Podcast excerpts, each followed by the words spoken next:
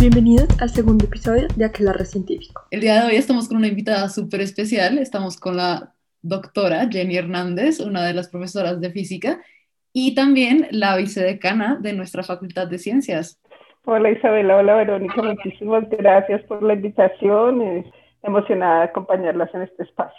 Pues sí, Jenny, ¿cómo estás? Cuéntanos un poco sobre ti, tanto pues como quién eres, como quién eres en el mundo de la física siempre he sido diferente a todos los demás, no sé por qué. Entonces, cuando estaba en la, estudiando en la Universidad Nacional, todas mis amigas hacían física experimental de superconductores y, o, modelación con DFT, y yo era la única que hacía nanotubos de carbono.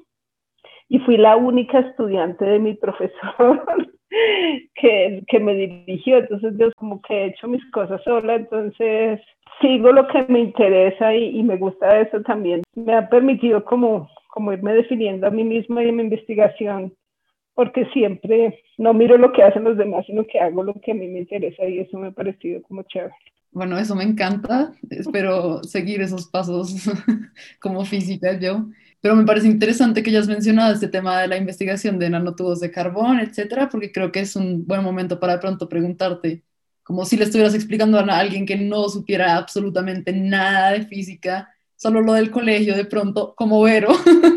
¿Cómo le explicarías tu área de investigación? Pues, o sea, lo que pasa es que el carbono es un material muy común en la naturaleza y el carbono, digamos, tiene como diferentes formas. El diamante está hecho totalmente de carbono, el grafito está hecho totalmente de carbono y pues hay muchas, digamos, formas alotrópicas que están hechas totalmente de carbono. Entonces resulta que en el año 91 unos científicos en Japón estaban estudiando carbono, unas moléculas chiquiticas que se llaman, que se llaman fulerenos, que son como pelotitas de fútbol hechas de solo carbono, y para producirlas hay que producir hollín, el hollín que se produce en las chimeneas, en los carros, y limpiando ese hollín se encontraron unas agujitas que son como una lámina de grafito enrollada en forma de tubo. Y uno puede pensar una lámina de grafito como unas rejas de gallinero. Las rejas de gallinero son como hexagonales, entonces cuando uno la enrolla, sí forma el, el nanotubo de carbón. Entonces yo empecé mi investigación raspando jean. Hace poco pusimos una chimenea en la casa y dijimos, hay que raspar ese jean, hay que llevarlo al laboratorio, que tal tengan nanotubos.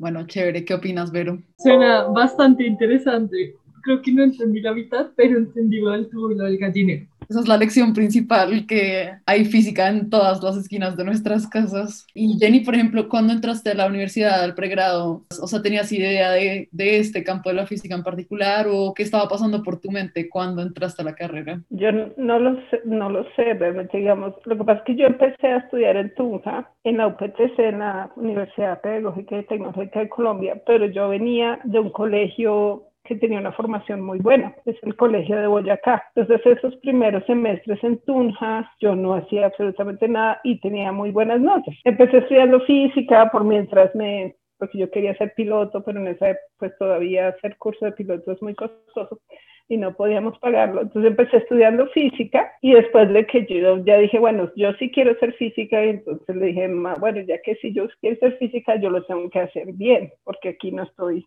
exigiéndome a mí misma. Y me vine entonces para la nacional, semestre casi pierdo álgebra lineal porque era otro, otro nivel. entonces yo creo que pues, empecé como porque me gusta. Yo creo que yo nunca pensé qué voy a hacer después de que estudie física. Yo siempre pensé, me gusta. Y esa área de la de investigación en nanotubos o nanomateriales de carbono, pues todavía no, es, no estaba tan de moda y pues yo la encontré pues un poco tarde en mi investigación y tampoco como mi, mi, mi, profesor el que me dirigió el trabajo tampoco era que te diera muchos estudiantes, creo que caía ahí por pura aleatoriedad, pero siempre como que pensé como me gusta y quién sabe qué vaya a ser con mi vida, pero pues lo hice así como, como por gusto, no como pensando en qué iba a hacer con mi vida después. Me gusta eso, creo que es una motivación muy bonita, de pronto está como subvalorada, pero yo creo que es una buena motivación hacer lo que uno siente que le va a hacer bien en el momento en el que lo está haciendo. Sí, claro, o sea, yo creo que y siempre de todo lo que yo hago, absolutamente todo lo que yo hago es basado en la curiosidad y siempre que yo creo que uno siempre debe estar pendiente, o sea, de hacer las cosas porque uno quiere entender o aprender y eso, digamos, lo lleva a uno a otras cosas. La investigación basada en la curiosidad y todo basado en la curiosidad es, es fundamental. Todo lo que uno haga es como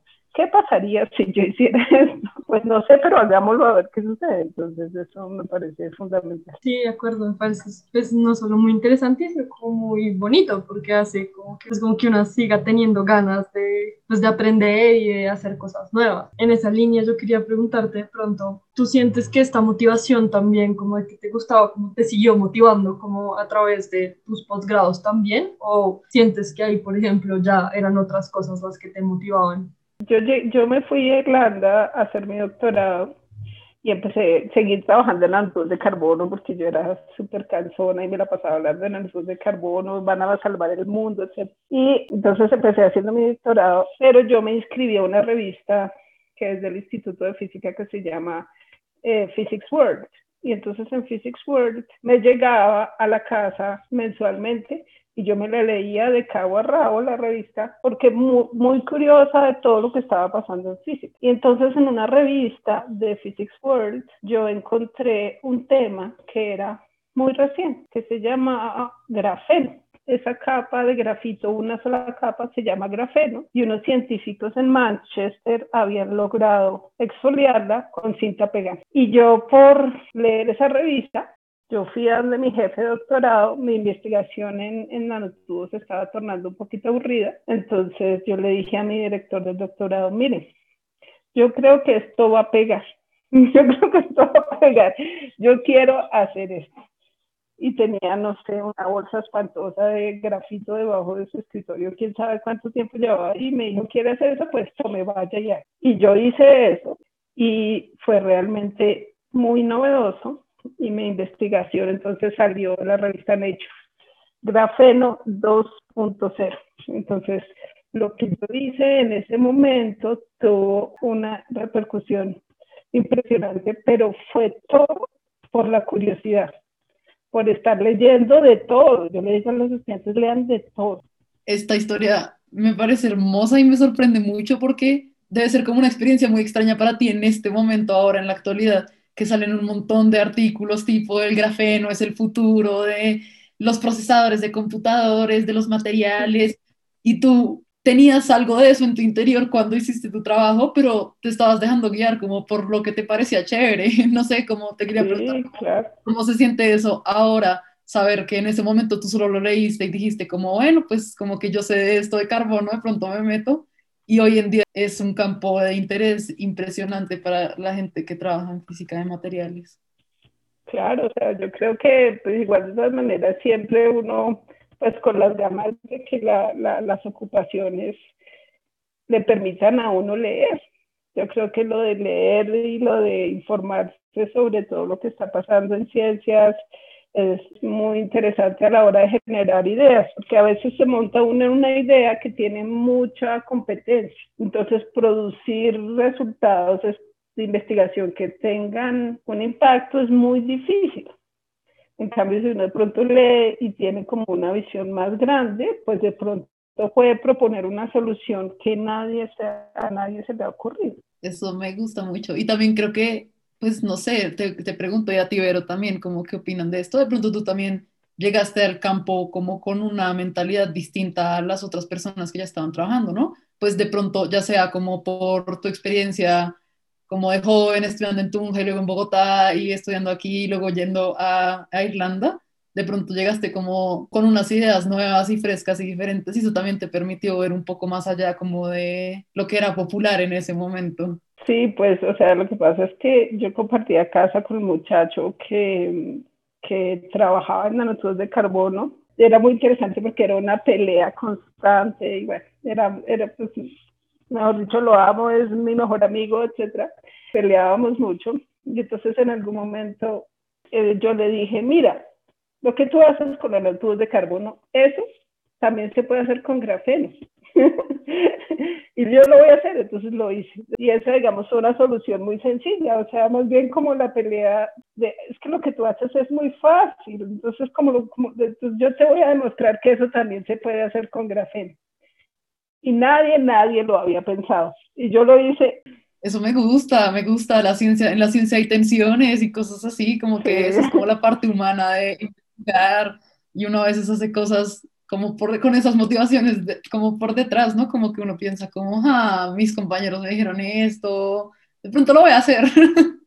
Sí, yo también creo que viene como también a una idea de, de pensar la ciencia como algo que se hace en conjunto y no como algo como esta imagen de el científico loco encerrado en su laboratorio haciendo todo, sino como realmente una comunidad científica súper diversa que se nutre no solo de literal trabajar en conjunto, sino de discusiones y lo que hablaba Isa también de, de tensiones que hacen que las personas piensen de forma distinta. Sí, eso es, o sea, tensiones buenas, pero también lo que tú dices, Verónica, del trabajo en conjunto es fundamental. Y eso, digamos, eso lo aplicamos mucho en mi laboratorio, en el laboratorio de nanomateriales. Y es que entre todos solucionamos problemas. No, la película de grafeno no se despega. Entonces, uno entra al laboratorio y están los estudiantes peinándose para poder con electrostática separar la película de grafeno eso a mí, digamos, creo que yo me siento muy afortunada y, de, tener estudiantes tan, tan pilos que trabajan conmigo, pero también, o sea, pero trabajamos juntos, solucionamos problemas juntos. El, problema de la tesis del estudiante no es, no, es de, no es de lo de ella, es de todos.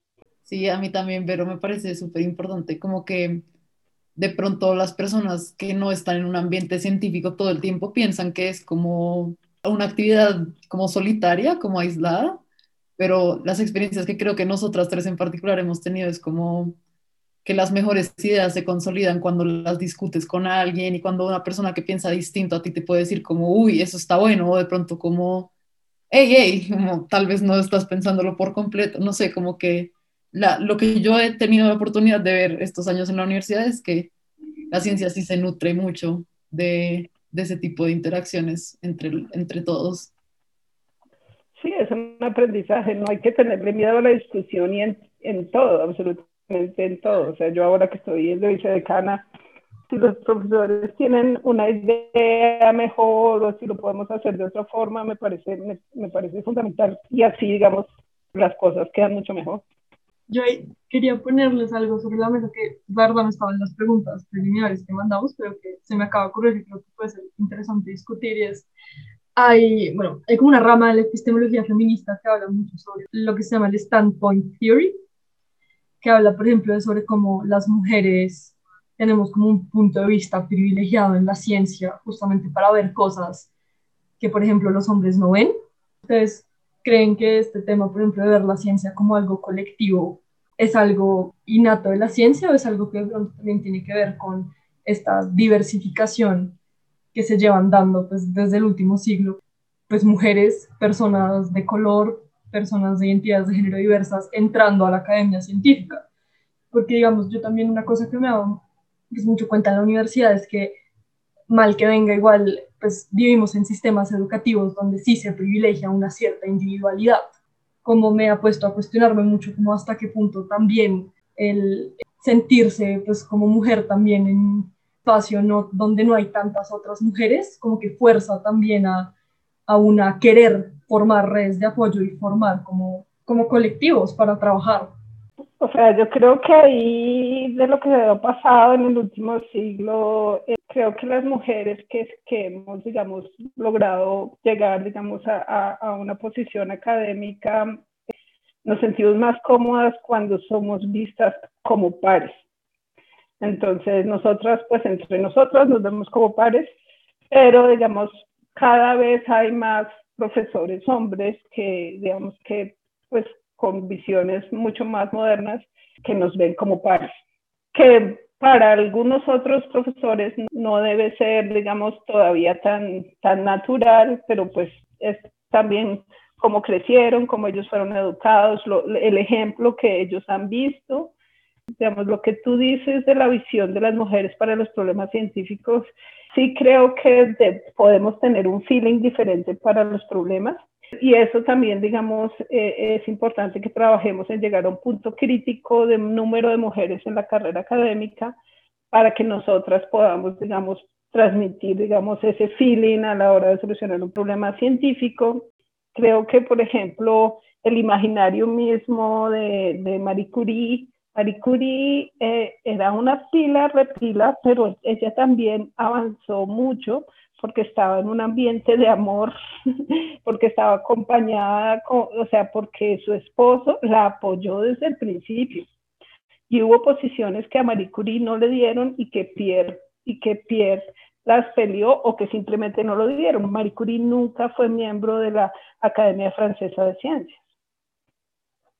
Entonces, em, eh, digamos, como sí, o sea, sí decirlas, valorar, digamos, como la capacidad intelectual de las personas, pero también ver como el entorno al lado que valoró ese, ese, ese, ese conocimiento que esas personas tenían.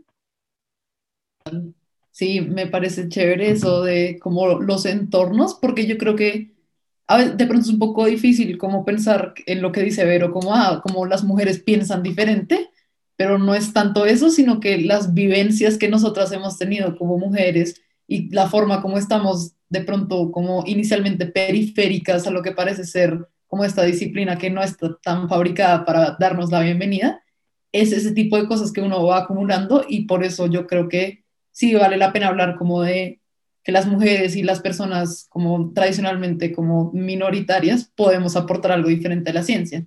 A mí lo que se me ocurre es como una persona como nosotras entró a la ciencia con unos valores en mente y no se da cuenta que son unos valores distintos a los de como a los tradicionales hasta que está adentro y te das cuenta que las personas opinan distinto de ti o que tienen una imagen diferente de lo que debe ser la ciencia. Y ahí es donde empieza ese proceso como de nutrirse y como de como crear una perspectiva un poco nueva y más amplia y diferente, que al final, pues esto claro es personal, que al final es otra vez lo que para mí es la ciencia, ¿no? Como un trabajo de construcción colectiva y trabajo en equipo como para transmitir un conocimiento interesante. Y eso de nuevo viene otra vez a la forma como el, el, el, ambiente en el que uno se encuentra, pues afecta como esas relaciones, ¿no? Entonces este ejemplo de Marie Curie es muy bueno, o sea, ¿cómo podemos pensar obviamente solo como un ejercicio de pensamiento, como pensar en si ella no hubiera tenido estas conexiones gracias a su esposo, como el círculo social, o también qué pasó si, qué pasa, qué hubiera pasado si ella no hubiera nacido en, como en la burbuja europea de la ciencia, ¿sí? Todas estas cosas son unos ejercicios buenos que uno puede hacer para pensarse en por qué la ciencia es como es o era como era. Y el apoyo de los padres, o sea, también Marie Curie tuvo unos padres que no, no la vieron diferente sus capacidades intelectuales, entonces esto es fundamental. A la hora, digo, yo lo digo porque pues tengo una hija de siete años, entonces uno, digamos, como, como darse cuenta que uno mismo no esté transmitiendo idearios que no, que no son correctos o que les están creando como frenos a, a, las, a las niñas y a los niños también. Sí, total. Eso me acuerdo una cosa que yo hablé con mi hermana cuando yo entré a la universidad y hablábamos sobre, por ejemplo, por qué nosotras no nos habíamos aproximado mucho al feminismo estando en el colegio y como una cuestión también de, de, de haber crecido en un ambiente muy feminista donde nunca nadie nos dijo que no podíamos hacer algo, que fue hasta llegar como justamente a este ambiente de personas con valores distintos, de gente que le empieza a decir a una como una mujer estudiando matemáticas, eso es raro, ¿no? O pues empezar a ser la única niña en las clases, pues hacen que una se empiece a dar cuenta de estas cosas, entonces siento que pues, sí, también es muy importante pues hablarlo y como empezar a reconocer pues todas estas dinámicas que suceden. Sí, creo que esto de pronto es un buen momento para preguntarte a ti, Jenny, cómo, cómo fue tu experiencia con eso, porque yo creo que lo que dijo Vero y yo también, hay ciertas situaciones en las que uno se encuentra que le hacen pensar en cómo es ser una mujer en este ambiente, cómo es ser una mujer en este ambiente. Por ejemplo, lo que decía Vero, cuando yo, antes de entrar a la universidad, pues como que yo tenía una idea general de que no iba a estar rodeada de mujeres todo el tiempo en la carrera, pero cuando llegué a la universidad fue un shock tan grande para mí que cada vez que entraba a una clase contaba el número de mujeres que estaban conmigo. Entonces, por ejemplo, era el primer día y no sé, estábamos en, no sé, ondas, en física moderna. Inmediatamente mi cerebro iba a hacer como, bueno, una, dos, tres, cuatro, cinco, ¿y cuánto es el total? Y luego yo hacía como, bueno, ¿cuánto es el porcentaje de mujeres que están acá conmigo? Y yo no, claramente en el colegio, yo nunca hubiera hecho algo así o nunca me hubiera preguntado ni siquiera eso. No sé si, hay alguna experiencia como esa para ti que resuene, como este fue el momento en el que de pronto me empecé a preguntar por qué estaba pasándome esto. Yo tuve, digamos, mi, mi mamá y muchas profesoras que yo tuve en la Nacional que fueron fabulosas. esos ejemplos como que nunca me hicieron como pensar en esto. Eh, en, digamos, en, en, en, mi papel como mujer en, en, un ambiente, digamos, tan, tan masculino. De pronto, yo lo empecé a ver en un momento que tuve en la Universidad Nacional, que di una charla en electrodinámica, el profesor me dijo que, me dijo que yo era la peor física que él había conocido y que si quería que él me ponía el 4, eso era un número para él solamente. Entonces, y yo estaba al frente del salón, o sea, estaba dando mi presentación. O sea, el señor me pudo haber puesto el cero si realmente mi charla le gustaba, no le, no le parecía que estaba bien, pero eso digamos, yo pues en ese momento ya estaba aceptada a hacer mi doctorado, igual lloré de la rabia, pero eh, o sea, en ese momento, digamos, yo no lo, lo pensé durante muchos años, entonces dije, pues, yo por qué no denuncié a ese señor, pero bueno, no lo denuncié. Pero, pero yo creo que yo empecé a pensar como en ese trato diferencial en ese momento. Eso fue como de pronto el primer momento en que yo pensé a pensar más como en el, papel de la mujer en un, en un, ambiente tan masculino como es la física. Y pues de ahí en adelante pues ya empecé a leer de grandes mujeres científicas y pues eso, conocer lo que hemos hecho a todas y, y apoyarlo y, y, y, contarlo es, es, es, lo que pone ladrillos a futuro. Sí, yo estoy de acuerdo y me parece pues parece una experiencia que, aunque horrible, estoy segura que es algo lamentablemente común. Y, y, de nuevo volvemos a esto como de tener una comunidad en la que uno se sienta cómoda, ¿no? Como leer sobre otras científicas y pensar en ellas y decir como, como que no solo es, un, es inspirador y la idea no es pensar como, no sé, como si ella pudo yo también, pero como la idea de construir una comunidad en la que una se sienta un poco más bienvenida, yo creo que es algo como muy motivante a pensarse estos temas en la comunidad científica. También dejar de pensar como pues, cuando a una le pasan estas cosas, decir como yo soy la loca que cree que me está pasando esto porque soy mujer, pero pues darse cuenta pues, que es algo súper sistemático y estructural, ¿no? Que siento que también es, es como el, el primer paso para empezar a cambiar las cosas, una termina echándose la culpa y muy seguramente no, ni siquiera siguiendo por ese camino, porque pues empieza a dar mucho miedo también.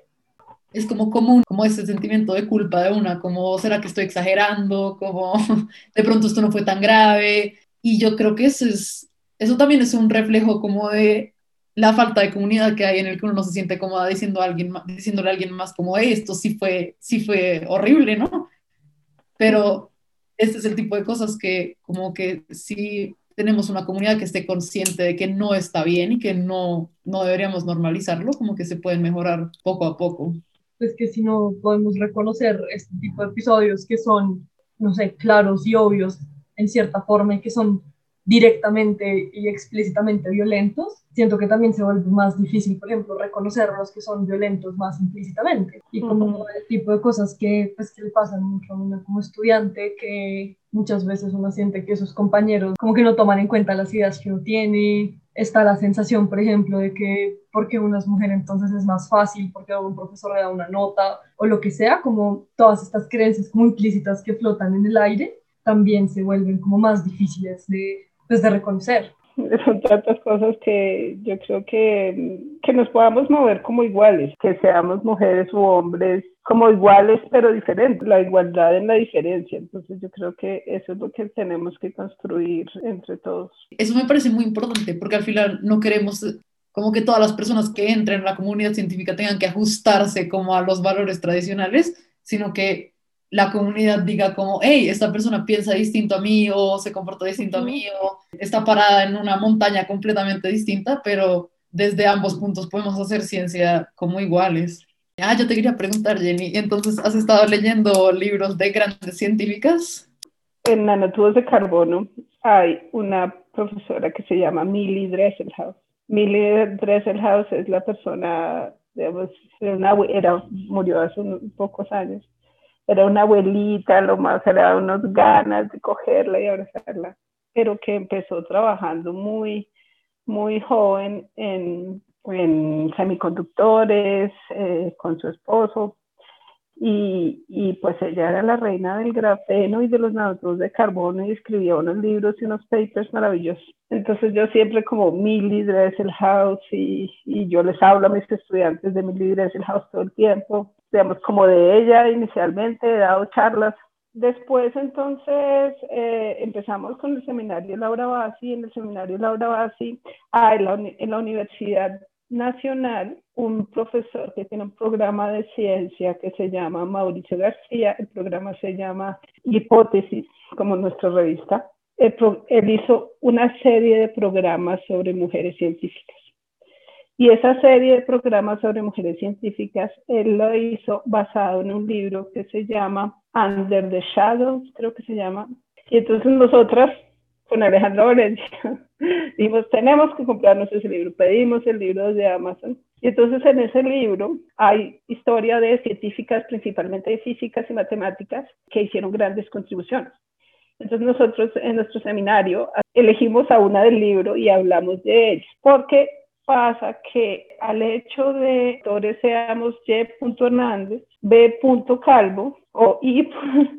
Recio, nadie le pone la cara detrás del nombre. Pásame las cosas. Entonces, si uno no pone la cara detrás del nombre, nunca se va a dar cuenta que un paper que uno ha leído 20 veces fue escrito por una mujer. Entonces, digamos, no, no, nosotros o yo leo principalmente sobre eso, digamos, no, no me he adentrado tanto en, en, en, las teorías, digamos, feministas, o sea, no, no, soy, no, no, no soy tan letrada en ese tema, pero pues, digamos, entendiendo la importancia y, y, como la, la, el trabajo que tenemos que hacer, entonces, ¿cómo lo hacemos desde la, desde la ciencia? Eso, eh, de, en eso devoto mis, hago mis lecturas, entonces creo que no he leído algunas autoras que ustedes han leído, pero estas son mis lecturas. Sí, pero no, igual me parece muy importante, o sea, uno no tiene que leer como a las grandes autoras feministas para darse cuenta como que que algo está pasando y creo que eso de pronto es como un error común, como que la gente a veces trata de menospreciarla a uno porque es como, ah, sí, pero como que no leíste a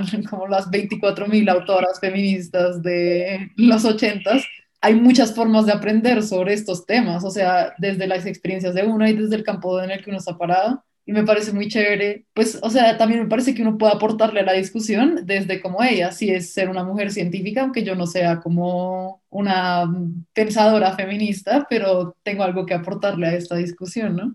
Sí, yo creo que igual de todas maneras, siempre uno sabiendo que uno está donde está es gracias a estas feministas que han trabajado por nosotros. No sé si ustedes se leyeron el libro de Angela Merkel. El libro de Angela Merkel es fabuloso, digamos, porque su trabajo como científica, cómo ella entró a la política y cómo ella ha abordado el problema de ser feminista, pero también desde su punto de vista de líder, de líder de un país gigante. Entonces, ese, ese libro, digamos, también ahí me, me, me enseñó, digamos, que uno puede contribuir al desarrollo desde su posición, sin realmente, digamos, ser tampoco uno experto en, en los temas.